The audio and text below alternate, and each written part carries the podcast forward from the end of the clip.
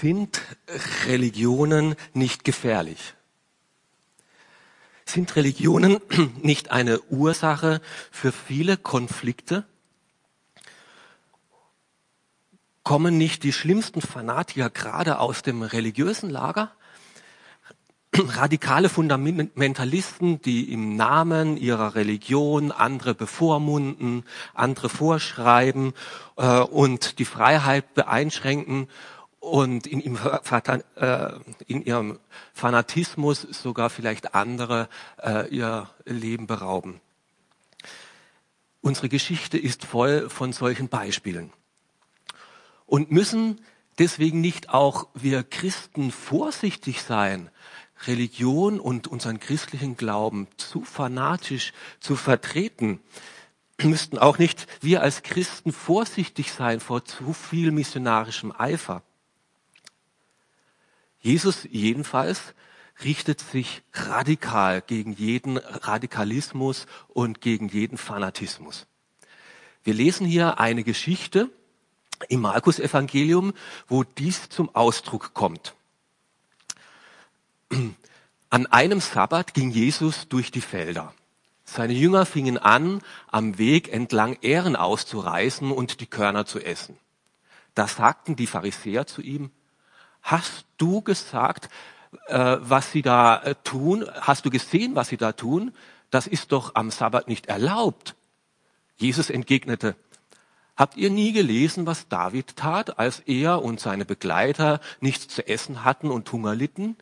Wie er damals zur Zeit des hohen Priesters Abjatar ins Haus Gottes ging und von äh, den geweihten Broten aß, von dem doch nur die Priester essen dürften. Auf äh, und wie er auch seinen Begleitern davon gab. Und Jesus fügte hinzu, zu, der Sabbat ist für den Menschen gemacht, nicht der Mensch für den Sabbat. Darum ist der Menschensohn auch Herr des Sabbats. Zwischen Jesus und äh, den religiösen Eliten seiner Zeit hat sich äh, ein Konflikt entbrannt. Und zwar über das Thema den richtigen Umgang mit Gottes Gesetz, den richtigen Umgang mit den Geboten. Gott hat doch dem Mose seine Ordnungen für sein Volk mitgeteilt. Und in diesen Geboten sind auch die zehn Geboten enthalten. Und da gibt es doch dieses Gebot, dieses siebte, äh, den siebten Tag zu ehren, zu achten und Ruhe zu halten einen arbeitsfreien Ruhetag einzulegen. Also Jesus, wenn du doch sagst, dass du ein frommer Mann bist, warum lehrst du deine Jünger dann nicht das Gebot? Wenn du ein frommer Mann bist, warum weißt du deine Jünger nicht zurecht? Anscheinend sind dir die Ordnungen Gottes nicht wichtig genug. Anscheinend hältst du es nicht ernst mit der Religion. Nun sagt Jesus zu diesen Kritikern nicht, oh, das freut mich aber, dass ihr Gottes Wort so ernst nehmt. Das freut mich aber, dass ihr so hingegeben seid und dass ihr so ernsthaftig Gottes Wort befolgen wollt. Er sagt vielmehr, er ist zornig. Im Gegenteil sagt er, ihr habt etwas verwechselt. Der Sabbat wurde zum Wohl des Menschen gemacht und nicht der Mensch für den Sabbat. Ja, das Gebot des Sabbats ist wunderbar. Der Mensch ist eben keine Maschine, der fortwährend nur einfach Leistung bringen kann. Er ist mehr als seine Leistung. Gott gönnt uns einen Ruhetag. Er gönnt uns eine Pause. Er gönnt es uns, dass wir auftanken können. Er sagt, wir brauchen immer wieder Zeit für unsere Familien, für Beziehungen. Wir Zeiten verschoben. Ihr habt aus, daraus ein Mittel gemacht, mit dem ihr versucht, Gott zufriedenzustellen. Ihr habt um dieses Gebot des Sabbats, des Ruhetags, ein Dickicht von Ordnungen, 39 verschiedene Ausführungsbestimmungen herumgelegt, Details, die festlegen, was man darf und was man nicht mehr darf. Und ihr habt dabei den Sinn des Gebots der Sabbatruhe aus den Augen verloren. Die Pharisäer könnten ja jetzt auf Jesus einwenden und dagegenhalten und sagen, aber Jesus, Wenn du so mit Gottes Wort umgehst, dann gibst du dem Wort Gottes ja der Beliebigkeit preis. Wenn du hier eine Ausnahme, wo David einfach etwas gedacht hat am Sabbat, was er hätte nicht tun dürfen, die Brote aus dem Teppel genommen und selber essen und sein, wenn du die Ausnahme zur Regel machst und wenn du den Mensch in den Mittelpunkt der Gebote stellst, ja, wo bleibt dann die letzte Gültigkeit? Wird dann der Glaube, der christliche Glaube nicht konturlos? Wird er nicht beliebig? passt er sich dann nicht den Menschen an und der Stimmungen, die äh, gerade so sind? Äh, und wo ist dann noch der Unterschied? Ist es da nicht egal, ob ich Christ oder Humanist bin?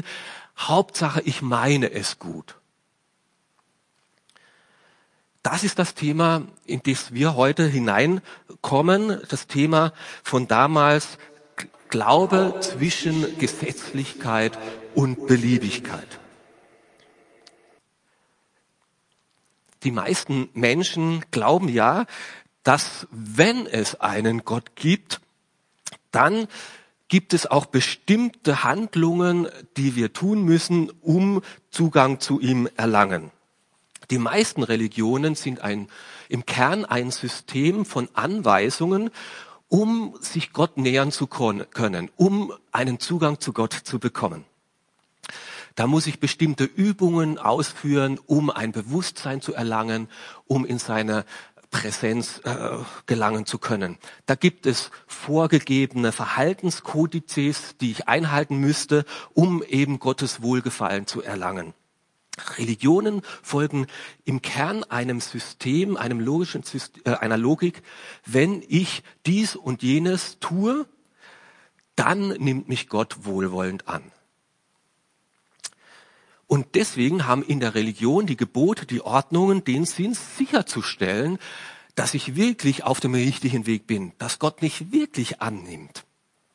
Deshalb will ich ganz genau wissen, was erwartet jetzt Gott von mir, dass ich auch sicher sein kann, dass er wohlwollend auf mich schaut. Dass ich ja nichts falsch mache.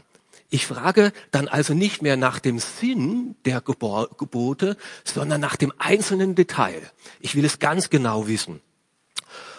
Und ich möchte eine Liste haben, um dann sicher und abhaken zu können, Gott muss jetzt mit mir zufrieden sein. Wie gefährlich diese Art und Weise des Umgangs mit Gottes Geordnungen geboten ist, das sehen wir gleich in der nachfolgenden Geschichte, die gleich im Anhang an unsere Text hier im Markus Evangelium steht, im Kapitel 3 in den Versen 1 bis 6. Als Jesus ein andermal in die Synagoge ging, war dort ein Mann mit einer verkrüppelten Hand. Die, die einen Vorwand suchten, um Jesus anklagen zu können, beachteten aufmerksam, ob er ihn am Sabbat heilen würde. Steh auf und komm nach vorne, sagt Jesus zu dem Mann mit der verkrüppelten Hand. Und den anderen stellte er die Frage, was ist richtig, am Sabbat Gutes zu tun oder Böses? Einen Menschen das Leben zu retten oder ihn zu töten? Sie schwiegen. Er sah sie der Reihe nach an, voll Zorn und zugleich tief betrübt über ihr verstocktes Herz. Dann befahl er den Mann, streck deine Hand aus. Der Mann streckte die Hand aus und sie war geheilt. Die Pharisäer jedoch fassten, sobald sie die Synagoge verlassen hatten, zusammen mit den Anhängern des Herodes den Plan, Jesus zu beseitigen. Jesus stellt sich hier vehement gegen Gesetzlichkeit. Die Pharisäer sind so auf die Einhalten des Sabbatgebots konzentriert, so fixiert und sie wollen deswegen nicht, dass Jesus irgendetwas tut und diesen Mann mit der verkrüppelten Hand am Sonntag heilt. Sie sahen vor lauter Geboten den Sinn nicht mehr. Sie sahen vor lauter Bäumen den Wald nicht mehr. Sie sahen ihre Religion in Frage gestellt durch Jesus. Sie waren völlig verunsichert. Wenn du hier anfängst, Gottes Wort aufzuweichen, wo kommen wir dahin? Anstatt Barmherzigkeit waren sie borniert, fixiert, verurteilend und hartherzig. In diesem System kann die vermeintliche Rechtgläubigkeit einen äh, Fanatismus, eine Radikalität annehmen, die wirklich erschreckend ist. Und so endet auch unser Abschnitt damit. Daraufhin zogen sich die Pharisäer zurück, um zusammen mit den Anhängern der Herodes zu überlegen, wie sie Jesus töten könnten, wie sie ihn ausschalten könnten. Warum ist das so? Warum werden manchmal fromme Leute, religiöse Leute so fanatisch? Weil sie in einem System, im System der Religion gefangen sind. Jesus wird hier richtig zornig auf diese religiösen Führer. Jesus war schockiert. Er war über diese Lieblosigkeit und Hartherzigkeit außer Fassung. Es ging ihnen ja nicht um den Menschen, es ging nicht, ihnen nicht um die Person, es ging ihnen nicht um die Not, es ging nicht um Heilung, es ging ihnen nicht um Hilfe, es ging ihnen nur um Recht und Ordnung, alles muss richtig oder falsch sein. Dabei geht es doch am Sabbat genau darum, dass leere Tanks wieder aufgefüllt werden dass Ausgebrannte wieder neue Kraft bekommen, dass Erschöpfte wieder gestärkt werden, dass Zerbrochene wieder ermutigt werden. Und wenn Jesus hier diesem Mann die Hand heilt, dann tut er genau das, was am Sabbat zu tun ist. Auf der anderen Seite redet Jesus aber auch nicht der Beliebigkeit das Wort. Jesus löst das Sabbatgebot ja nicht auf. Er sagt, der Sabbat ist zwar nicht für den Menschen, äh, nicht äh, der Sabbat ist um des Menschen willen gemacht. Er ist gut, er ist für den Menschen gemacht. Er löst dieses Gebot nicht auf. Auch für Christen gelten die Gebote und die Ordnungen Gottes. Aber sie bekommen bei Jesus einen anderen Stellenwert. Sie sind nicht mehr da wie in einer Religion, um Gott gnädig zu stimmen, um Gott zu gefallen, um Gott zu beweisen, dass ich es ernst meine in der Nachfolge, in der Hingabe. Vielmehr helfen mir die Ordnungen Gottes, dass ich jetzt leben kann, ein Leben in Liebe, ein Leben so wie es gut ist, ein Leben so wie es Gott selbst gefällt, wie er sagt, dass es für die Menschen gut und dienlich ist. Sie helfen mir aus meiner Selbstbezogenheit herauszukommen, für andere Menschen mich zu öffnen und mich für Gott und Menschen einzusetzen. Und Jesus macht hier aber noch etwas Radikaleres. Er stellt allem religiösen Systemen sich selbst gegenüber. Er sagt nämlich hier nicht nur, so ist der Menschensohn auch Herr über den Sabbat, sondern er sagt, so ist der Menschensohn Herr des Sabbats. Und mit Menschensohn meint Jesus immer sich selber. So bin ich Herr des Sabbats. Ich bin selbst die Ruhe. Ich bin selbst der Sabbat. Ich selbst bin die Quelle, durch die ihr zur Ruhe findet. Ich selbst schaffe den Frieden, den ihr braucht, den Frieden mit Gott und den Frieden mit euch selbst. Ihr braucht euch den Frieden mit Gott nicht mehr erwirken, erdienen, erleisten, ertun. Ich selbst, Jesus, habe alles getan und du darfst zur Ruhe kommen, zur Ruhe mit Gott. Und somit ist das, was Jesus hier tut, das Evangelium, die gute Botschaft von Jesus, äh, von Gott zu bringen, ist keine Religion, sondern ist das Ende der Religion. Jesus stellt einer falschen, radikalen, fanatischen Art von Religion nicht eine neue, eine bessere, eine andere Art von Religion gegenüber. Nein, Jesus stellt sich selbst den anderen Religionen gegenüber. Er sagt, das Evangelium, meine Botschaft, die ich bringe, die beginnt eben nicht mit Ordnungen und Geboten. Die beginnt mit einer guten Nachricht. Und die gute Nachricht ist, dass Gott es gut meint mit euch, mit den Menschen. Und deswegen hat er mich, seinen Sohn, in diese Welt gesandt, um das euch mitzuteilen. Das Evangelium beginnt damit, dass Gott ein Ja sagt zu dir und mir ohne Wenn und Aber. Ich bin für euch und ich räume alles Trennende weg und ich nehme dich an, ich liebe dich, ich will dich in meiner Gemeinschaft haben. Und die Gebote, die sind jetzt nicht mehr Zwang, um Gott gefallen zu müssen, sondern sie sind ein Ausdruck von Liebe, so zu leben, wie es Gott gefällt und für die Menschen gut ist.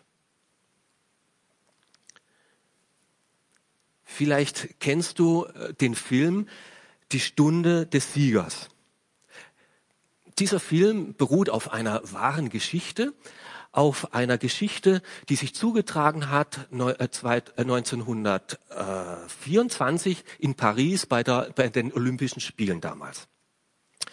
Da gab es zwei Kontrahenten, zwei 100 Meter Sprinter, die dort gegeneinander antreten sollten. Zum einen der eine, Eric Liddell, er war ein Christ aus Schottland, der sich äh, der eigentlich der Favorit des Rennen war, aber weil dieses 100 Meter Rennen dann auf den Sonntag verschoben worden ist, weigerte er am äh, Sonntag äh, dieses Rennen zu bestreiten und äh, seinen Ruhetag aufzugeben und so verzichtete er an diesem Rennen teilzunehmen und er verzichtete somit auch auf die Medaille. Sein Kontrahent äh, war Harold Abrahams. Für ihn war das Erreichen der Goldmedaille das oberste seines äh, Zieles. Und er sagte da vor diesem 100-Meter-Lauf, ich habe genau zehn Sekunden Zeit, um meine Existenz zu rechtfertigen. Er versuchte sich also über seine Leistung selbst zu beweisen und selbst zu bestätigen.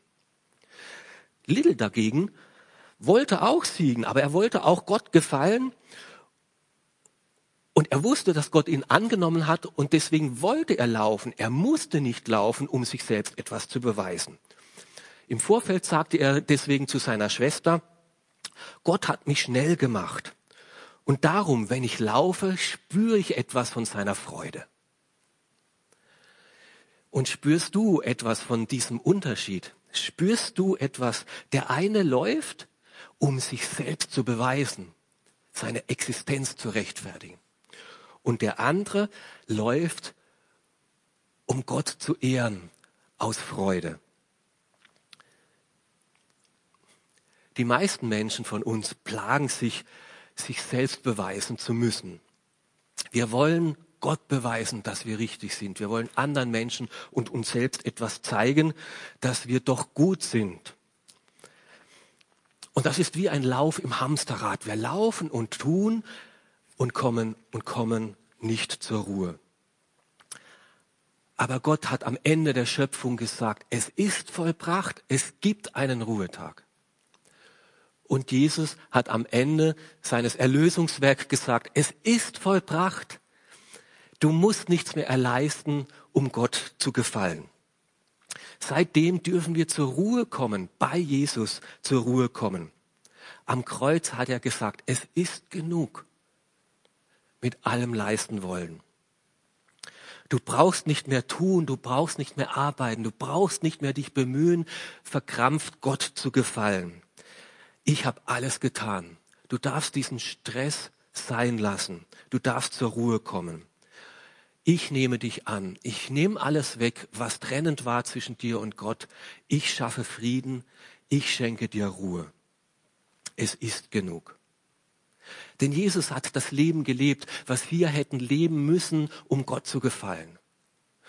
Und Jesus hat den Tod erlitten, den wir hätten erleiden müssen, weil wir eben nicht die Gebote so eingehalten hatten, dass wir Gott gefallen könnten. Und am, an, am Kreuz hat er all unsere Anstrengungen, all unsere Trennung, all unsere Versagen auf sich genommen damit wir zur Ruhe kommen dürfen, damit wir mit Gott im Frieden sein dürfen, damit wir mit Gott leben können. Wenn wir uns jetzt so auf das vollbrachte Werk von Jesus Christus stützen und sagen, danke, ich nehme das als Geschenk für mich in Anspruch, dann darf Ruhe und Frieden in mein Leben kommen. Dann darf Sabbat werden, ein Ruhetag in der Gemeinschaft mit Gott. Wir können diesen Unterschied zwischen Religion und Evangelium, der guten Botschaft, die Jesus Christus bringt, auch mit ganz einfachen zwei Worten zum Ausdruck bringen. Da gibt es zum einen mal tun. Und tun wird gekennzeichnet durch ein U, tun. Ich muss etwas tun. Da bin ich im Mittelpunkt. Da ist meine Anstrengung im Mittelpunkt. Ich muss etwas leisten. Und immer wieder muss ich dieses Loch füllen mit verschiedenen Taten, mit äh, Bemühungen, mit Anstrengungen, äh, mit verschiedenen Schritten, damit ich Gott gefalle. Das Problem dabei ist nur, ich weiß nie, wann es genug ist. Es bleibt eine Ungewissheit, es bleibt eine Unsicherheit. Wann ist genug tun, genug getan. Und Jesus stellt dieses System richtig auf den Kopf. Er macht aus dem Tun ein Getan. Ich habe alles getan. Nicht du stehst im Mittelpunkt, sondern ich, Jesus, stehe im Mittelpunkt. Und ich habe alles getan, was du hättest tun müssen. Und deswegen steht da, ah, auferstanden. Ich bin auferstanden. Jesus hat das, Gott hat das angenommen und du bist angenommen. Ich habe aus dem Tun müssen ein Getan gemacht. Und deswegen hat auch Luther das richtig gesagt. Als Christen halten wir die Gebote nicht mehr, um in den Himmel zu kommen, sondern weil wir durch den Glauben an Jesus Christus bereits im Himmel sind können wir wahrhaft gute Werke tun. Und dieses Evangelium ist nicht beliebig und ist nicht gesetzlich. Es ist Ruhe und Sabbat. Das Interessante ja ist da auch eines der interessanten Sachen ist ja der letzte Vers in dieser Geschichte. Erstaunlich überraschend. Da zogen sich die Pharisäer zurück und trafen sich heimlich mit den Anhängern des Herodes. Sie berieten sich miteinander, wie sie Jesus töten könnten.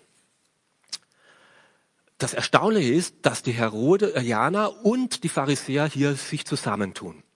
Herodes war nämlich der schlimmste, der korrupteste aller Könige der damaligen Zeit. Er war, er vertrat ähm, den, die römische Besatzungsmacht und er vertrat auch die römische Kultur und die römische Lebensweise. Er hielt es überhaupt nicht mit den Juden und überhaupt nicht mit den jüdischen Religionen und jüdischen Gesetzen. Seine Einstellung war komplett geprägt von der jüdischen Philosophie, äh, von der griechischen Philosophie, von der griechischen Kultur, von der griechischen Lebensweise, von der griechischen Sicht über Sexualität und Körperlichkeit. Und er lebte frei und ungebunden, ohne Gesetz und Ordnung. Er ließ sich auch scheiden von seiner Frau, hat sie auch umgebracht, hat die Frau seiner, äh, seines Bruders geheiratet. Er verwirklichte sich selbst in großen Bauprojekten, in Festen. Er hat zum Beispiel die Stadt Tiberias äh, gebaut und dann eben auch dem römischen Kaiser gewidmet, Tiberias. Ganz im Gegensatz dazu waren die Pharisäer. Sie waren dafür, traten ein für die strikte Befolgung der Ordnungen Gottes, für die heilige Schrift. Sie kämpften äh, wollten die alten Traditionen bewahren und die Werte hochhalten. Mit aller Kraft setzten sie sich gegen die Verweltlichung ein, gegen den Herodes und sein System. Sie hatten Angst von dieser Gesellschaft, die Herodes hier reinbrach, äh, von dieser Gefahr des Pluralismus, von dieser Unmoral und Gottlosigkeit. Eigentlich wären die Pharisäer und die, äh, die Herodianer waren äh, wirklich Feinde gegeneinander. Konkur äh, Konkur äh, Konkur sie hatten sich äh, standen, vertraten gegensätzliche Positionen. Und nun auf einmal verbinden die sich. Auf einmal hauen die sich zusammen auf den Packel. Warum? Warum sind die gemeinsam der Meinung, Jesus muss weg? Von diesem Evangelium, von diesem Jesus fühlen sich sowohl die Religiösen als auch die Nichtreligiösen, sowohl die Moralisten als auch die äh, äh, Relativisten, sowohl die Vertreter der Gesetzlichkeit als auch die Vertreter der Beliebigkeit missverstanden, angegriffen. Sowohl die konservativen wie die progressiven Vertreter, Vertreter wollen Jesus nicht haben. Sie können mit Jesus nicht.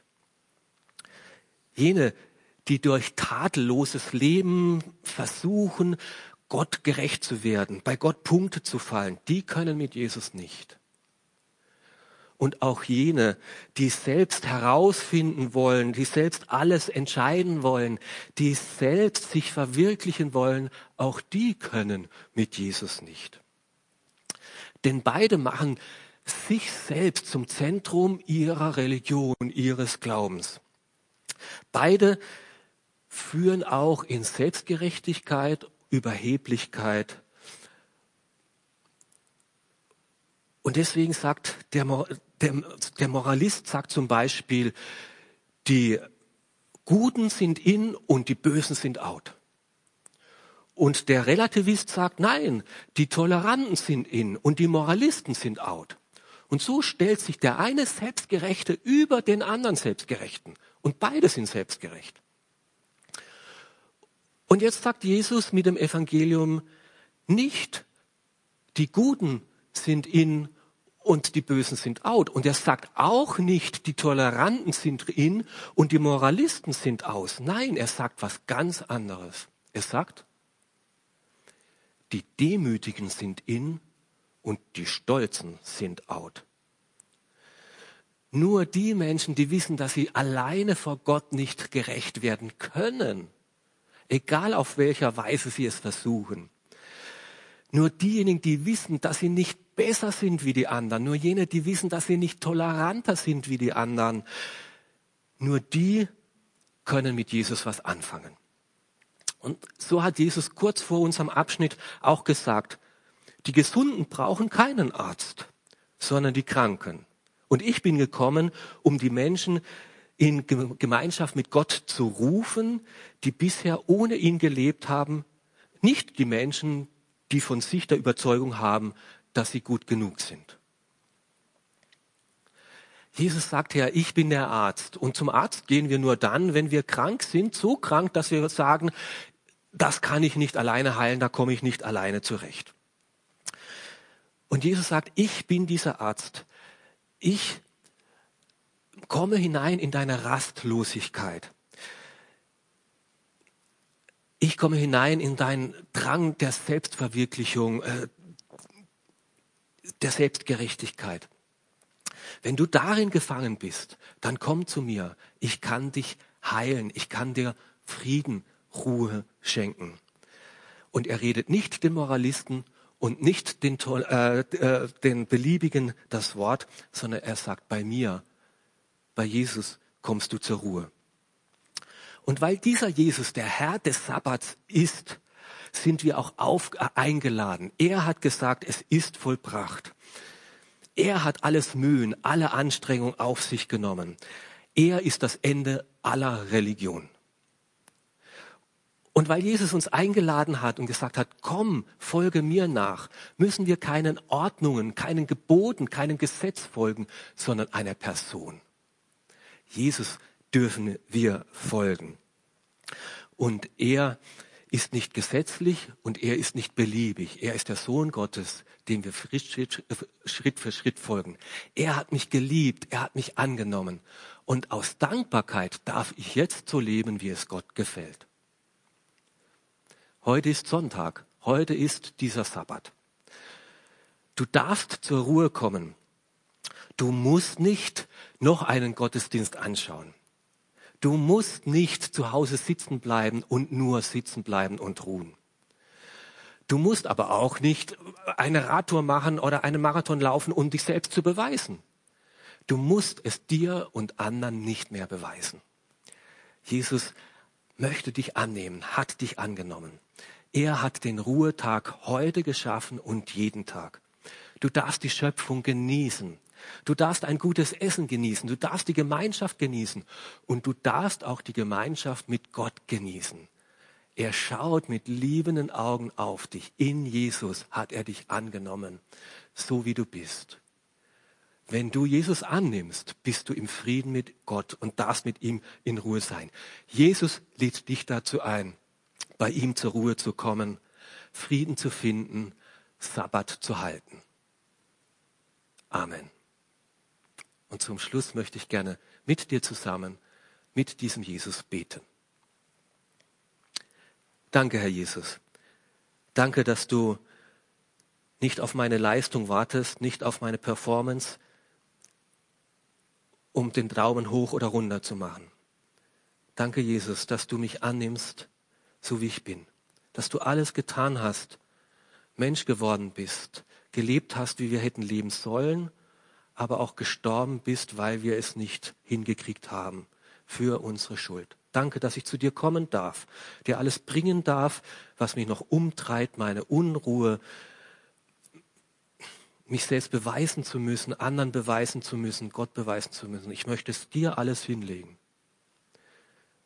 Nimm es weg und gib mir dein Getan. Du hast alles gewirkt, auch für mich. Und jetzt möchte ich mich freuen an dieser Gemeinschaft mit dir, an dieser Gemeinschaft mit dem lebendigen Gott. Ich möchte mich auch freuen über die Ordnung, die Gott mitgegeben hat, am richtigen Stellenwert so zu leben, wie es gut ist für mich, gut ist für andere und Gott ehrt. Danke, Herr, dass ich bei dir zur Ruhe kommen darf, jetzt und alle Tage. Amen.